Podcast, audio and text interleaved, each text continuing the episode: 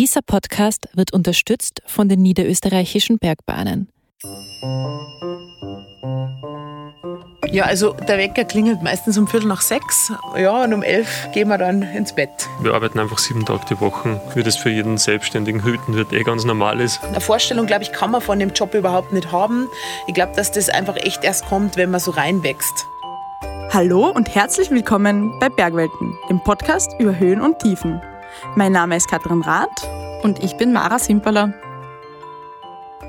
Wir sprechen hier ja alle zwei Wochen über die großen Fragen des Lebens.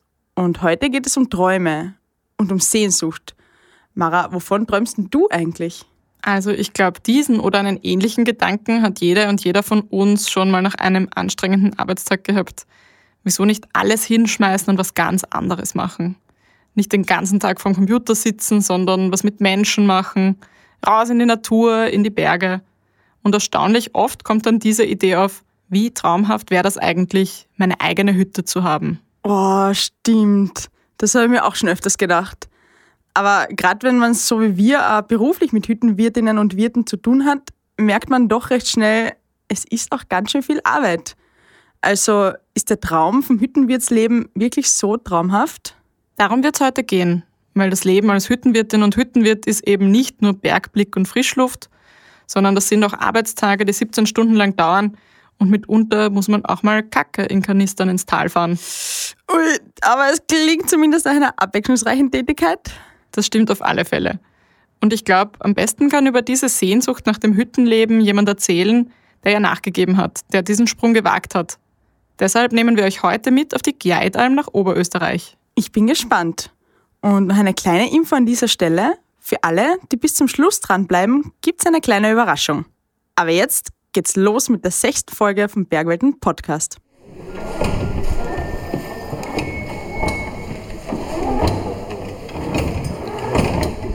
Der Weg auf die Gleitalm startet in einem schwarzen Loch.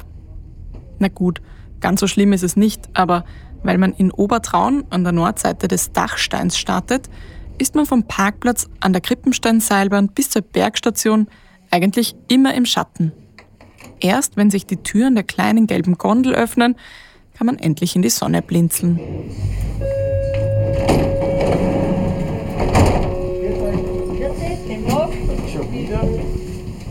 Schon die erste Seilbahn um 8.30 Uhr ist boomvoll.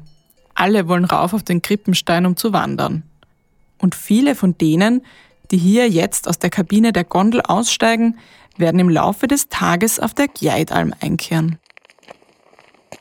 Die Gjeidalm liegt in einer breiten Senke, umgeben von saftigen grünen Almwiesen, auf denen Kühe und Haflinge grasen. Es ist also ziemlich genau das Bild, das man im Kopf hat, wenn man so seinen Tagträumen von einem einfacheren Leben auf einer Hütte freien Lauf lässt.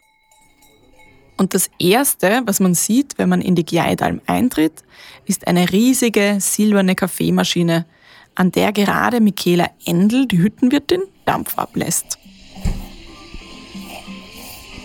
Ich bin ja zu einem direkten großen Kaffeeliebhaber geworden da herum. Michaela ist 34, ihr Mann Patrick ist 41 und gemeinsam betreiben sie die Gjeidalm seit 2015. Und für sie hat das im Grunde genauso gestartet, wie wir das vorhin erzählt haben. Sie haben schon lang immer wieder daran gedacht, wie das wohl wäre, aber haben eigentlich keine Erfahrung als Hüttenwirte gehabt, bevor sie hierher gekommen sind. Auch wenn sie die Hütte schon lange gut gekannt haben. Wir sind ein bisschen wie die Jungfrau zum Kinde dazugekommen, dass wir es dann tatsächlich betreiben, die Hütte. Ähm wir haben die Hütte einfach äh, lange Jahre mit renoviert, weil der Betreiber hat halt übernommen, da war die einfach schon richtig im schwierigeren Zustand. Jetzt kennen wir die schon ziemlich lange, also ich glaube mittlerweile, wuh, vielleicht 13, 14 Jahre. Und irgendwann war es aber dann so, dass äh, hier unbedingt jemand gesucht worden ist, der das dann übernimmt. Und dann haben wir gesagt, wir, wir springen jetzt einfach ins kalte Wasser. Bevor wir jetzt darüber sprechen, wie das so begonnen hat und worauf die beiden überhaupt nicht vorbereitet waren, sollten wir vielleicht ein bisschen über die Gjeidalm erzählen, damit ihr ein besseres Bild habt, wo wir da überhaupt sind. Von außen sieht sie aus wie jede andere Hütte in den Bergen auch. Verwittertes Holz, ein bisschen nostalgisch. Aber wenn man näher kommt, ist der erste Eindruck eher, als wäre man jetzt in einem Backpacker-Hotel. Das meine ich jetzt im positiven Sinn. Im Gastraum spielt die Rolling Stones, es wehen tibetische Gebetsfahnen im Wind und vor dem Haus steht eine Handvoll bunter Zelte. Irgendwie kommt man der Gjeidalm nicht aus. Das ist eine Hütte, die einem einfach immer wieder empfohlen wird von Facebook-Bekanntschaften und echten Freundinnen. Und das liegt, glaube ich, zu einem guten Teil an Patrick und Michaela und ihrer Vorstellung vom Hüttenleben. Wenn uns jemand fragt, ob wir ein Konzept haben, dann muss ich immer sagen, wir haben überhaupt kein Konzept, sondern das ist einfach wirklich so, äh, so wie wir halt gern leben. Gut, also dieses Konzept, das kein Konzept ist, bedeutet auf der Gjeidalm, dass Michaela und Patrick die Hütte möglichst nachhaltig führen. Lebensmittel, soweit als möglich biologisch und aus der Region, Abfall vermeiden. Das ist jetzt was, es mittlerweile auf vielen Hütten gibt. Was die Gjeidalm so besonders macht, ist, dass die Hüttenwirte sich darüber hinaus irrsinnig viele Sachen ausgedacht haben, die man hier machen kann. Zum Beispiel darf man hier oben ganz legal im Zelt übernachten. Man kann auf der Gjeidalm heiraten oder davor mit Patrick einen Outdoor-Junggesellenabschied organisieren. Sie bieten Programme für Schulklassen, Yogastunden, Meditationen und Geburtstagsfeiern an. Das alles gäbe es vielleicht nicht, wenn Patrick und Michaela nicht vor ihrer Zeit als Hüttenwirte was ganz anderes gemacht hätten. Dass sie Quereinsteiger waren, hat für Patrick ein paar entscheidende Vorteile. Die Vorteile äh, sind ganz sicher, dass man ein bisschen blauäugig an die Sache rangeht. Vielleicht ein weiterer Vorteil ist, dass man mangels, sage jetzt mal, beruflicher Vorbelastung oder Ausbildung ähm, an die Dinge einfach so herangeht, dass man sagt, wie hätte ich denn das gerne, wenn ich jetzt da Gast heroben wäre. Wobei die beiden schon gute Voraussetzungen für diesen Job hatten. Patrick hat Holztechnik und Wirtschaft studiert und Michaela hat vor ihrem Leben als Hüttenwirtin im Marketing gearbeitet. Das ist also keine schlechte Kombination. Einer, der sich mit der ganzen Technik auskennt und eine, die weiß, wie man Ideen gut kommuniziert. Aber Patrick sagt auch, wenn wir vorher schon gewusst hätten, was auf uns zukommt, dann hätten wir uns vielleicht nicht traut. Weil mit Träumen ist das ja so eine Sache. Irgendwann wird man ja dann auch mit der Realität konfrontiert. Wenn ihr euch jetzt die Arbeit als Hüttenwirtin oder Hüttenwirt vorstellt, was kommt euch da in den Sinn? Buchungen und Buchhaltung und Arbeitsaufzeichnungen, E-Mails, Abrechnungen, Personaleinteilungen, Bestellungen. Wetten, das war's nicht? Wenn man so in seiner Traumwelt unterwegs ist, dann stellt man sich vielleicht vor, wie man morgens hoch oben über dem Nebel im Tal seinen Kaffee trinkt, wie man mit Gästen scherzt und wie man Kaspressknödel serviert aber der Tag schaut halt eher so aus. Ja, also der Wecker klingelt meistens um Viertel nach sechs. Ja, und um elf gehen wir dann ins Bett. Das heißt, ein Arbeitstag auf der Hütte dauert gute 17 Stunden. An Spitzentagen servieren Michaela und Patrick bis zu 500 Essen und beherbergen bis zu 120 Gäste. Und vielleicht gehen wir das jetzt kurz durch, damit ihr eine bessere Vorstellung bekommt, was da alles anfällt. Gleich nach dem Aufstehen macht Michaela erstmal Büroarbeit, prüft Bestellungen und Buchungen und ab sieben geht's los mit dem Frühstück. Äh, Im Moment spielen wir total super Corona-Polizei am Buffet. Also man darf immer nur vier oder fünf Leute reinlassen. Das kommt jetzt gerade erschwerend noch dazu. Danach macht Michaela Abrechnungen, Patrick geht seine E-Mails durch oder holt Lieferungen oder Gepäck aus dem Tal. Um 9 Uhr führen die beiden meistens ein Gespräch mit den Mitarbeitern und Mitarbeiterinnen, was an dem Tag ansteht. Und dann geht es eigentlich schon los mit dem Tagesgeschäft. Also um 10, 11 ist eigentlich meistens hier schon die ersten Kaffees und Kuchen und dann ist eh schon Mittagsgeschäft und dann gibt es läuft eh den ganzen Tag durch bis um 6 da ist Abendessen. Und nach dem Abendessen folgt, ihr habt es vielleicht schon geahnt, nochmal Büroarbeit.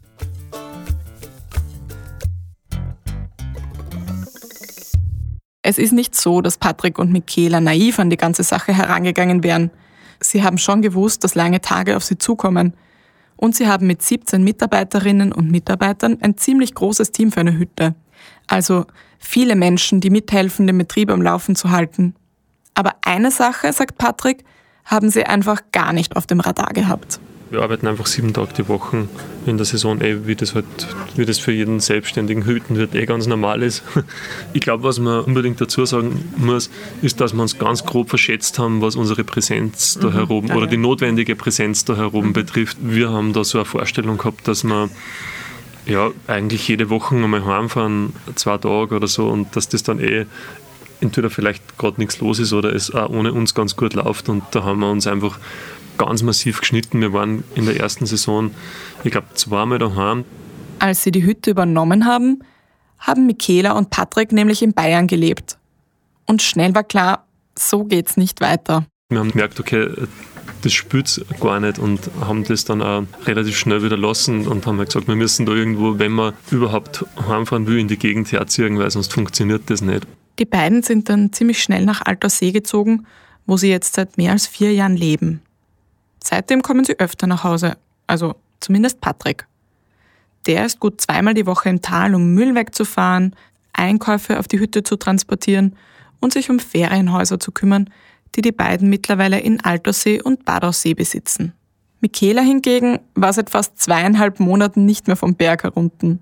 Und das hat einen Grund, den wir euch bisher noch gar nicht gesagt haben. Aber mit den Kindern ist es auch so anstrengend zum Runterfahren, dass ich einfach lieber gleich herumblebe. Mit Michaela und Patrick leben nämlich auch ihre drei Kinder. Heidi, Resi und Fritz auf der Gleidalm. Die sind sechs, dreieinhalb und eineinhalb Jahre alt. Und falls ihr euch jetzt fragt, heiliger Bimbam, die haben 17 Stunden Arbeitstage und dann auch noch drei kleine Kinder. Wie schaffen die das bitte? Dann bleibt dran. Denn nach einer kurzen Pause erzählen wir euch, wieso Michaela und Patrick trotzdem der Meinung sind, dass es eigentlich nichts Besseres gibt, als mit der ganzen Familie auf einer Hütte zu leben. Wenn ihr noch mehr Geschichten aus den Bergen hören wollt, legen wir euch an dieser Stelle einen Podcast der niederösterreichischen Bergbahnen ans Herz. Bin am Berg mit Wolfgang Kralitschek. Der Autor besucht interessante Menschen aus dem Mostviertel und den Wiener Alpen. Zum Beispiel Gloriana Campos, eine Yogalehrerin, die es aus Argentinien nach Göstling an der Ips verschlagen hat. Hört doch mal rein. Bin am Berg findet ihr auf Apple Podcasts, Spotify oder wo ihr sonst eure Podcasts hört. Willkommen zurück beim Bergwelten-Podcast. Wenn man Patrick und Michaela fragt, was die größten Herausforderungen des Hüttenlebens sind, antwortet Patrick. Also man ist einfach 24 Stunden sozusagen äh, beieinander. Und wenn man sie fragt, was das Schönste am Hüttenleben ist, sagt Michaela, dass du halt nie getrennt irgendwo sein musst und der eine muss da in die Arbeit fahren, der andere 100 Kilometer da. Das klingt aufs erste paradox. Das Schönste und das Anstrengendste sind die ständige Nähe. Aber es ist natürlich einfach so, dass ein und dieselbe Sache ganz unterschiedliche Aspekte haben kann. Und letztendlich überwiegen für die Hüttenwirte ganz klar die positiven Seiten. Ich möchte mir das gar nicht vorstellen, wie das wäre, wenn man da irgendwie ständig äh, in die Arbeit fahren müsste und, und ständig weg ist und die Kinder eigentlich nur äh, im schlimmsten Fall muss, müsstet ihr jetzt zum Beispiel um, um sieben wegfahren, dann schlafen die vielleicht nur und dann muss ich Überstunden machen und komme um acht Uhr heim, dann schlafen sie schon wieder. Dann sehe ich es maximal am Wochenende. Heidi, die älteste Tochter, war noch keine zwei Jahre alt, als Michaela und Patrick auf die Gleidalm gekommen sind. Resi und Fritz sind sowieso erst danach geboren worden und die Kinder kennen die meiste Zeit des Jahres kein anderes Zuhause. Sie wachsen schon alle in einer ziemlichen Idylle auf. Die Berge vor der Nase, umringt von Almwiesen und einfach immer am draußen sein. Die sind halt einfach so, so glückliche, spielende Kinder. Und das finde ich, glaube ich, ist ein riesen, riesen Mehrwert, dass die Kinder keinen Stress haben da heroben. Ich kann dieser Art von Kindheit viel abgewinnen. Ich glaube, das würden sich viele Eltern für ihre Kinder wünschen. Aber natürlich zieht das Leben auf einer Almhütte auch mit sich, dass die Kinder eben wirklich unter anderen Umständen aufwachsen als ihre Freundinnen und Freunde im Tal. Also das Konzept jetzt von, von, von, von Kindergarten und Schule war eigentlich ist durch die Gegebenheiten relativ klar, weil es einfach nicht machbar ist. Also man kann das Kind weder in einen Kindergarten noch in eine Schule schicken, weil, ähm, weil man halt vom Berg jetzt nicht runterkommt und ähm, wir aber auch uns so wichtig ist, dass wir als Familie gemeinsam herum sind, dass man dann nicht sagt, ja, einer ist dann mit den mit die Kindern unten und, und bringt sie in den Kindergarten. Das ist ja auch nicht der Sinn dahinter. Wer selbst Kinder hat, weiß, dass das natürlich nicht einfach so geht, dass man 17 Stunden am Tag arbeitet und das Kind spielt nebenbei friedlich mit seinen Bausteinen, auch wenn man sich das als Eltern natürlich manchmal wünschen würde. Und deshalb haben Michaela und Patrick Hilfe organisiert. Wir haben ein Au-pair-Mädchen, die äh, auf die Kinder schaut. Und wir versuchen schon, also wenn wir uns irgendwo Zeit wegknipsen, dann gehen wir einfach zu den Kindern und machen mit den Kindern was. Anders könnten sie Familie und Beruf auf der Alm gar nicht vereinen. Und mit den Kindern, wenn auch nur indirekt, hat auch das schlimmste Erlebnis ihrer Hüttenzeit zu tun. Ich habe die Resi gekriegt, die äh, in der Hauptsaison äh, Geburt bei minus 20 Grad im Krankenhaus. Und wir haben unseren Geschäftsführer eingestellt für einen Monat, dass der Patrick ein bisschen mehr halt helfen kann mit dem Baby und allem. Und dann bin ich heimgekommen und dann haben sie uns angerufen, dass die Güllegrube übergeht im Schnee. Und wir haben Hauptsaison gehabt und ich saß mit dem Baby und ich hatte einen Kaiserschnitt und konnte mich nicht wirklich gut bewegen, das zweite Kind. Und der Patrick war krank, der hat Grippe gehabt und musste dann rauffahren und äh, hat dann einfach wochenlang einfach das Abwasser weggefahren in Kanistern mit, war, es war so kreislig alles wirklich. Und an guten Tag haben wir, glaube ich, ja, ich glaube sechs sechsmal, fünf, sechs Mal fahren müssen mit 1200 Liter. Es war einfach eine richtige Katastrophe. Wir hätten eigentlich zusperren können. Wenn wir es nicht gelöst hätten, hätten wir es nicht, nicht weiter betreiben können. Und der Geschäftsführer, den wir eigentlich eingestellt haben, der hat halt praktisch die Kacke weggefahren. Und und ich war dann halt nach einer Woche wieder am Berg mit, mit dem kleinen Baby und wollte halt eigentlich auch mal ein bisschen Pause haben und habe halt dann aber einfach auch wieder gleich voll gearbeitet, weil der Patrick halt Abwasser weggefahren hat. Also das war einfach eine total anstrengende Zeit, wo wir echt gedacht haben, scheiße, was machen wir da eigentlich? Ich glaube, dieses Beispiel zeigt ganz gut, mit welch abenteuerlichen Problemen man konfrontiert wird, wenn man sich dazu entscheidet, eine Hütte zu übernehmen. Und manchmal eben auch mit so grauslichen Aufgaben wie Abwasserkanister zu entleeren das hat dann mit Romantik nicht mehr viel zu tun. Und das führt uns zu einem weiteren Punkt, nämlich wie sich das auf eine Beziehung auswirkt, wenn man gemeinsam eine Hütte betreibt. Gerade mit Kindern ist es schon unter normalen Umständen oft wahnsinnig schwierig, noch irgendwie Zeit zu zweit zu finden.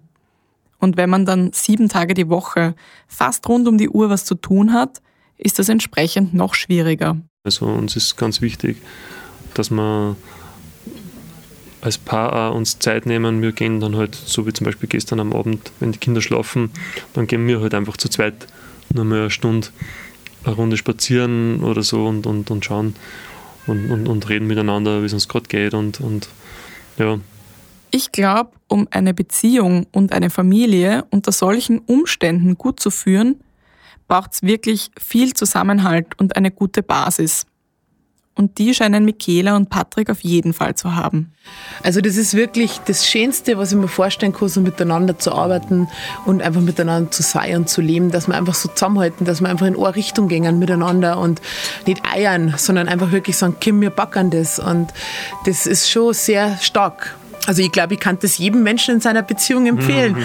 weil es macht sehr glücklich und sehr erfüllt. Bei all den Herausforderungen ist es für Patrick und Michaela eben trotzdem ihr Traum, den sie da leben. Es ist halt einfach ein großes, ein großes, vielschichtiges Projekt. Es ist ja nicht nur der Betrieb, sondern, sondern auch das Miteinander mit den Mitarbeitern, mit den Gästen, mit den Kindern und so weiter. Und, und zentral oder, oder wie auch immer stehen halt wir da als Betreiber und aber auch als Ehepaar. Und wenn man dann einfach bemerkt, was auch dafür eine Kraft entstehen kann, wenn man eben, wie du schon gesagt hast, an einem Strang zieht oder miteinander in eine Richtung geht, das ist ja auch für einen selber total beeindruckend, weil das ist ja viel mehr als man immer so schön sagt, die Summe der einzelnen Teile. Also das ist jetzt nicht 1 plus 1 ist 2, sondern 1 plus 1 ist halt dann 10 oder was weiß ich was. ja. Ich muss ganz ehrlich sagen, dass ich mir genau das schon erhofft habe und, und, und auch gekriegt habe. so. Und nachdem ihr jetzt 20 Minuten lang gehört habt, was für eine tolle Hütte die Gjeidalm ist und wie engagiert und glücklich Michaela und Patrick als Hüttenwirte sind, kommt diese Nachricht vielleicht ziemlich überraschend, aber dieser Sommer ist die letzte Saison für die beiden auf der Gjeidalm. Sie hören nach fünf Jahren auf. Ich glaube, es ist total schwierig, ähm, sowas loszulassen und auch insbesondere, wenn man das so aufgebaut hat, loszulassen. Aber das ist vielleicht genau die Weisheit an dem Ganzen, dass man manche Sachen halt dann auch wieder loslassen darf. Und jetzt sind wir wieder bei dieser Sache mit der metaphorischen Medaille, die immer zwei Seiten hat. So sehr sie das Hüttenleben nämlich liebt, so sehr gibt es auch Dinge, die heroben fehlen. Für mich kann ich sprechen, dass mir einfach schon meine Freunde fehlen und mir fehlt auch Familie. Mir fehlen ganz einfache Dinge, wie dass man einfach mal sagt, man geht mal schwimmen oder man geht abends grillen mit Freunden, hat ein bisschen ein Sozialleben auch. Und auch Zeit füreinander und miteinander und irgendwie, glaube ich, schafft man die Intensität und den Anspruch von dem Job nicht viele Jahre. Diese 24 Stunden Verfügbarkeit, die wir da jetzt die letzten Jahre gehabt haben, die möchte man einfach jetzt einmal eine Zeit lang nicht mehr haben. Das sind alles gute Gründe. Und so wie das Michaela erzählt, hat die Entscheidung aufzuhören auch ganz stark mit ihrer Verbundenheit zur Gleidalm zu tun ich glaube, man muss das vorher aufhören, bevor man ausbrennt und dass man krantig wird und dass man vielleicht wir uns als Paar nicht mehr verstehen, weil jetzt hören wir auf im Glück und wir hören auf mit Liebe zu dem Ort und mit Liebe zu dem, was wir tun und schaffen und im total Guten und im Frieden. Und ich glaube, ähm, das ist jetzt ein super Zeitpunkt dafür. Es gibt noch einen Punkt. Heidi, die älteste Tochter, hat dieses Jahr ihr erstes Schuljahr. Sie wird jetzt zwar erstmal von zu Hause unterrichtet, aber die Kinder sind schon auch ein Mitgrund, weshalb Michaela und Patrick die Kleidalm jetzt verlassen. Ich glaube einfach auch, ähm, jetzt ist es vielleicht ganz cool mit den Kindern, weil die laufen da über die Wiesen und es ist wunderschön und im Winter dann Skifahren. Aber ich glaube, wenn die mal zehn sind oder so, dann kann es echt sein, dass die sagen, hey, ich möchte jetzt vielleicht gerne mal was mit einer Freundin machen oder ähm, zum Fußballspielen gehen oder halt vielleicht tanzen. Also es ist halt irgendwie als ähm, für die Zukunft so, dass wir die Kinder nicht unseren Lebenstraum aufzwingen wollen. Ganz am Anfang dieser Folge hat Michaela ja gesagt, dass sie die Gleitalm einfach auf die Art und Weise führen, wie sie selbst gern leben wollen. Und deshalb interessiert mich natürlich, wie es ihnen damit geht, diesen Traum jetzt zu verlassen. Was wird ihnen fehlen? Die Normenfreiheit. Es ist schon so, man hat einfach so Freiheiten. Es ist kein Nachbar da, der der sieht, was, was man macht. Es ist ähm, viel Platz, man geht bei der Tür aus und äh, hat einfach eine Weite, es fährt kein Auto vorbei. Und ähm, das, ich weiß noch nicht, wie sie das in, in, ins Tal umlegen lässt. Gell? Natürlich ist das eine Frage der inneren Einstellung und nicht der äußeren Umstände, aber die äußeren Umstände begünstigen das natürlich sehr. Und wenn das wegfällt, das kann schon sein, dass man das fällt. Ich glaube, die Geschichte von Patrick und Michaela zeigt auf die beste Weise, wie man sich seinen Traum verwirklichen kann und dann eben auch die Realität mit all ihren Herausforderungen akzeptieren und meistern kann. Und sollte ich jemals dieser kleinen Stimme im Kopf nachgeben, die sagt, trau dich, mach das doch auch, dann kann ich nur hoffen, dass ich es schaffe, meine Träume von der eigenen Hütte auf eine so wunderbare Art und Weise zu erfüllen, wie Michaela und Patrick auf der Gjeidalm. Mara Simperler hat diese Geschichte erzählt und ist jetzt bei mir im Studio. Mara, jetzt hören da vielleicht einige Leute zu, die sich nach dieser Folge denken, hm, das klingt ja eigentlich insgesamt alles doch sehr super. Das möchte ich auch machen. Und wie geht man das dann an? Ja, das glaube ich. Ich habe übrigens beim österreichischen Alpenverein nachgefragt, wie viele Bewerbungen sie denn so bekommen. Und da haben sie mir gesagt, dass zum Beispiel die Heinrich-Hackel-Hütte im Tennengebirge, die wurde vergangenes Jahr neu vergeben, da hat es 17 Bewerbungen gegeben. Aber es gibt auch Hütten, die so abgelegen sind, dass sich tatsächlich niemand gefunden hat. Die alpinen Vereine wären jedenfalls eine gute erste Anlaufstelle. Der österreichische Alpenverein etwa ist in Sektionen organisiert und grundsätzlich werden dort die Hütten auch von den einzelnen Sektionen vergeben. Aber die Abteilung Hütten, Wege und Kartografie im Hauptverein hat eine Übersicht über Hütten, die in der nächsten Saison zu vergeben sind und dort kann man auch seine Bewerbung hinschicken. Und das kann jeder einfach so machen? Naja, ganz so einfach geht es natürlich nicht. Als Hüttenwirtin oder Hüttenwirt hat man ja viele Aufgaben. Vom Kochen über die organisatorischen Jobs, von denen wir gehört haben, bis zu Reparaturen, wenn mal was kaputt geht da braucht es schon ein solides Wissen. Rein formell braucht man entweder eine Pächterkonzession von der Handelskammer oder eine einschlägige Ausbildung im Gastgewerbe. Also man kann auf jeden Fall quer einsteigen, aber man sollte natürlich gewisse Kenntnisse von Gastronomie, Betriebswirtschaft und Technik haben. Infos dazu findet man auf den Websites des Alpenvereins, aber natürlich schreiben auch andere alpine Vereine wie die Naturfreunde offene Hüttenjobs über ihre Websites aus. Und auch auf bergwelten.com slash Hüttenwirt mit UE findet ihr jede Menge Artikel zu dem Thema. Und wir haben ja zu Beginn versprochen, dass es am Ende noch eine Überraschung für unsere Hörerinnen und Hörer gibt. Und die wollen wir jetzt lüften. Nämlich gibt es für euch unter dem Link bergwelten.com slash kurzabo drei Ausgaben des Bergwelten-Magazins für nur 9,90 Euro statt regulär 14 Euro. Noch einmal, der Link ist bergwelten.com slash kurzabo.